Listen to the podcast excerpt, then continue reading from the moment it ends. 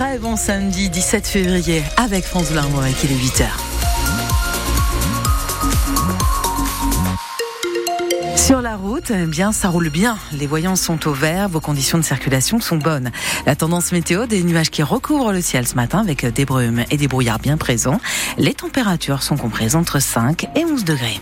Le journal, Céline Guettaz, le trafic SNCF fortement perturbé en raison de la grève des contrôleurs hein, ce week-end. Les 150 000 voyageurs n'auront pas leur train d'ici demain, regrette la direction. Pour aujourd'hui, seul un TGV sur deux euh, circulera. Même chose pour euh, les Ouigo. Demain, on aura deux TGV inouïs sur cinq dans la zone ouest. En revanche, le trafic TER est normal en Bretagne. Alors quand il n'y a pas de train, eh bien certains reprennent la voiture ou le bus. Et pour relier certaines villes, eh bien le bus peut avoir de sérieux avantages. Depuis hier, un nouveau service existe entre Cherbourg et Rennes. C'est financé par l'aglo du Cotentin. Le trajet en 3 heures pour 15 euros fonctionne du vendredi au dimanche et les premiers voyageurs étaient séduits hier. Je fais mes études à Cherbourg. Le train euh, prend beaucoup trop de temps, le train. Puis c'est cher. Puis je préfère prendre un bus qu'un blablacar. C'est 5 euros moins cher en gros. Niveau prix, il n'y a pas à comparer pour le coup. Je vais régulièrement sur Rennes euh, pour rejoindre mon amoureux qui habite euh, là-bas. J'avais un souci de voiture, donc j'ai vu qu'il y avait le bus, donc c'était l'opportunité. Par rapport au prix des covoites, c'est similaire et donc, donc carrément, je trouve ça une super idée de, de mettre en, place cette, cette liaison.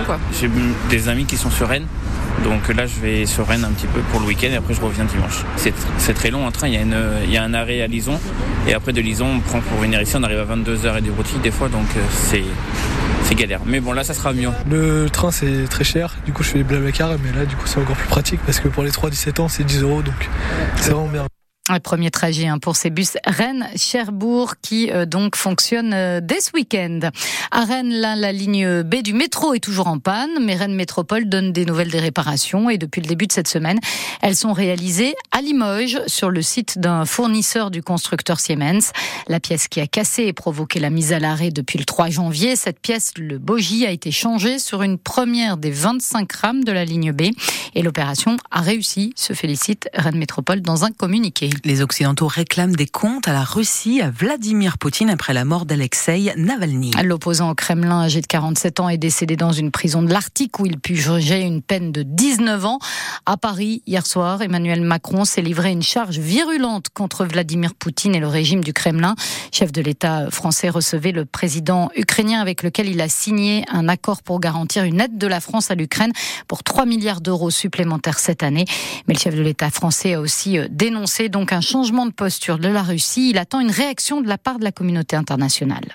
Tout ceci montre clairement que si ces dernières années, la Russie, sur plusieurs de ces points, avait forme de continuité, impérialisme, révision de l'histoire, déstabilisation de nos démocraties, l'intensification de ces agressions, le changement de nature et les seuils franchis font que, il est temps aujourd'hui de le dire, ce changement de posture de la Russie exige un sursaut collectif. Un message clair venu d'Europe, celui que nous ne laisserons pas faire, mais aussi très clairement un signal de la communauté internationale car ces agressions touchent la stabilité tout entière de la planète et concernent tous les pays qui ont des responsabilités diplomatiques éminentes. Emmanuel Macron qui assure dans le même temps que la France n'est pas en guerre contre la Russie sur le terrain de la guerre en Ukraine. L'armée ukrainienne a dû abandonner hier la ville d'Avdivka à l'est, concédant ainsi à la Russie une grande victoire symbolique. À Rennes, après deux fusillades en novembre dernier dans le quartier Clonay, quatre hommes ont été écroués hier. Lors de la première fusillade, le 8 novembre dernier, un jeune de 16 ans avait été blessé aux jambes euh, par des hommes armés qui portaient des masques de clown. Au cours d'une seconde fusillade, dix jours après, la police avait découvert trois étuis de 22 longs rifles. Les quatre hommes suspectés seront jugés le 25 mars prochain. Dans le Morbihan, une opération d'envergure contre les trafics de drogue a permis d'interpeller 25 personnes et de saisir 4 kilos de cannabis, des fusils et des munitions. L'opération baptisée Place Nette a été menée dans les secteurs d'Auray, Séné, Pontivy, Plohermel et Saint-Avé avec des fouilles dans les parties communes des immeubles ou les appartements. Parmi les des personnes interpellées. Quatre sont maintenant en détention. Les sports et le football avec la 22e journée de Ligue 1 qui a débuté hier soir. Et Nice, deuxième au classement, a été battu 1 à 0 sur la pelouse de Lyon. Parmi les affiches ce soir, Nantes PSG, premier match pour Kylian Mbappé depuis l'annonce de son départ du club parisien à la fin de la saison. Quant à Rennes, eh bien, euh, il recevra Clermont demain après-midi au Roison Park. Match à vivre bien sûr des Rouges et Noirs sur France Bleu Armorique dès 14h30. En Pro D2 de rugby, Van perd sa place de leader après sa courte défaite hier soir sur la pelouse de Provence Rugby. Les Vantais n'ont pas réussi à faire la différence face à des provinciaux difficiles à manœuvrer. Ils ont bien suggéré la fin de match très serrée. Défaite des Morbihanais 16 à 13. Nouvelle escale technique pour Armel Lecléage sur l'Ultime Challenge. Le Chacal est à Rio de Janeiro pour tenter de réparer deux safrans qui ont cassé. En tête de la course autour du monde en solitaire, Charles Caudrelier lui file vers une victoire à Brest, sans doute la semaine prochaine. L'affiche est complète pour la prochaine édition du festival Art Rock à Saint-Brieuc. Et on y retrouve de nombreux artistes récompensés aux dernières victoires de la musique, à commencer par Zao de Sagazan, Alice Boinet, la programmatrice du festival Art Rock. C'est important qu'Aroc euh, accompagne les artistes dans leur développement. On l'a découverte sur la scène B l'année dernière. Elle était encore très peu connue du public. Il y avait à peu près 2500 personnes devant son concert.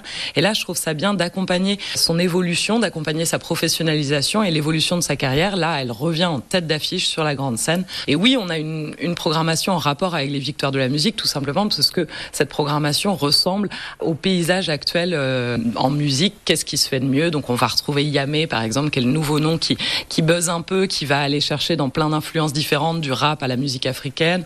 On va retrouver Étienne Dao, évidemment, qui était aux Victoires aussi, euh, qui va nous offrir une très belle carte blanche.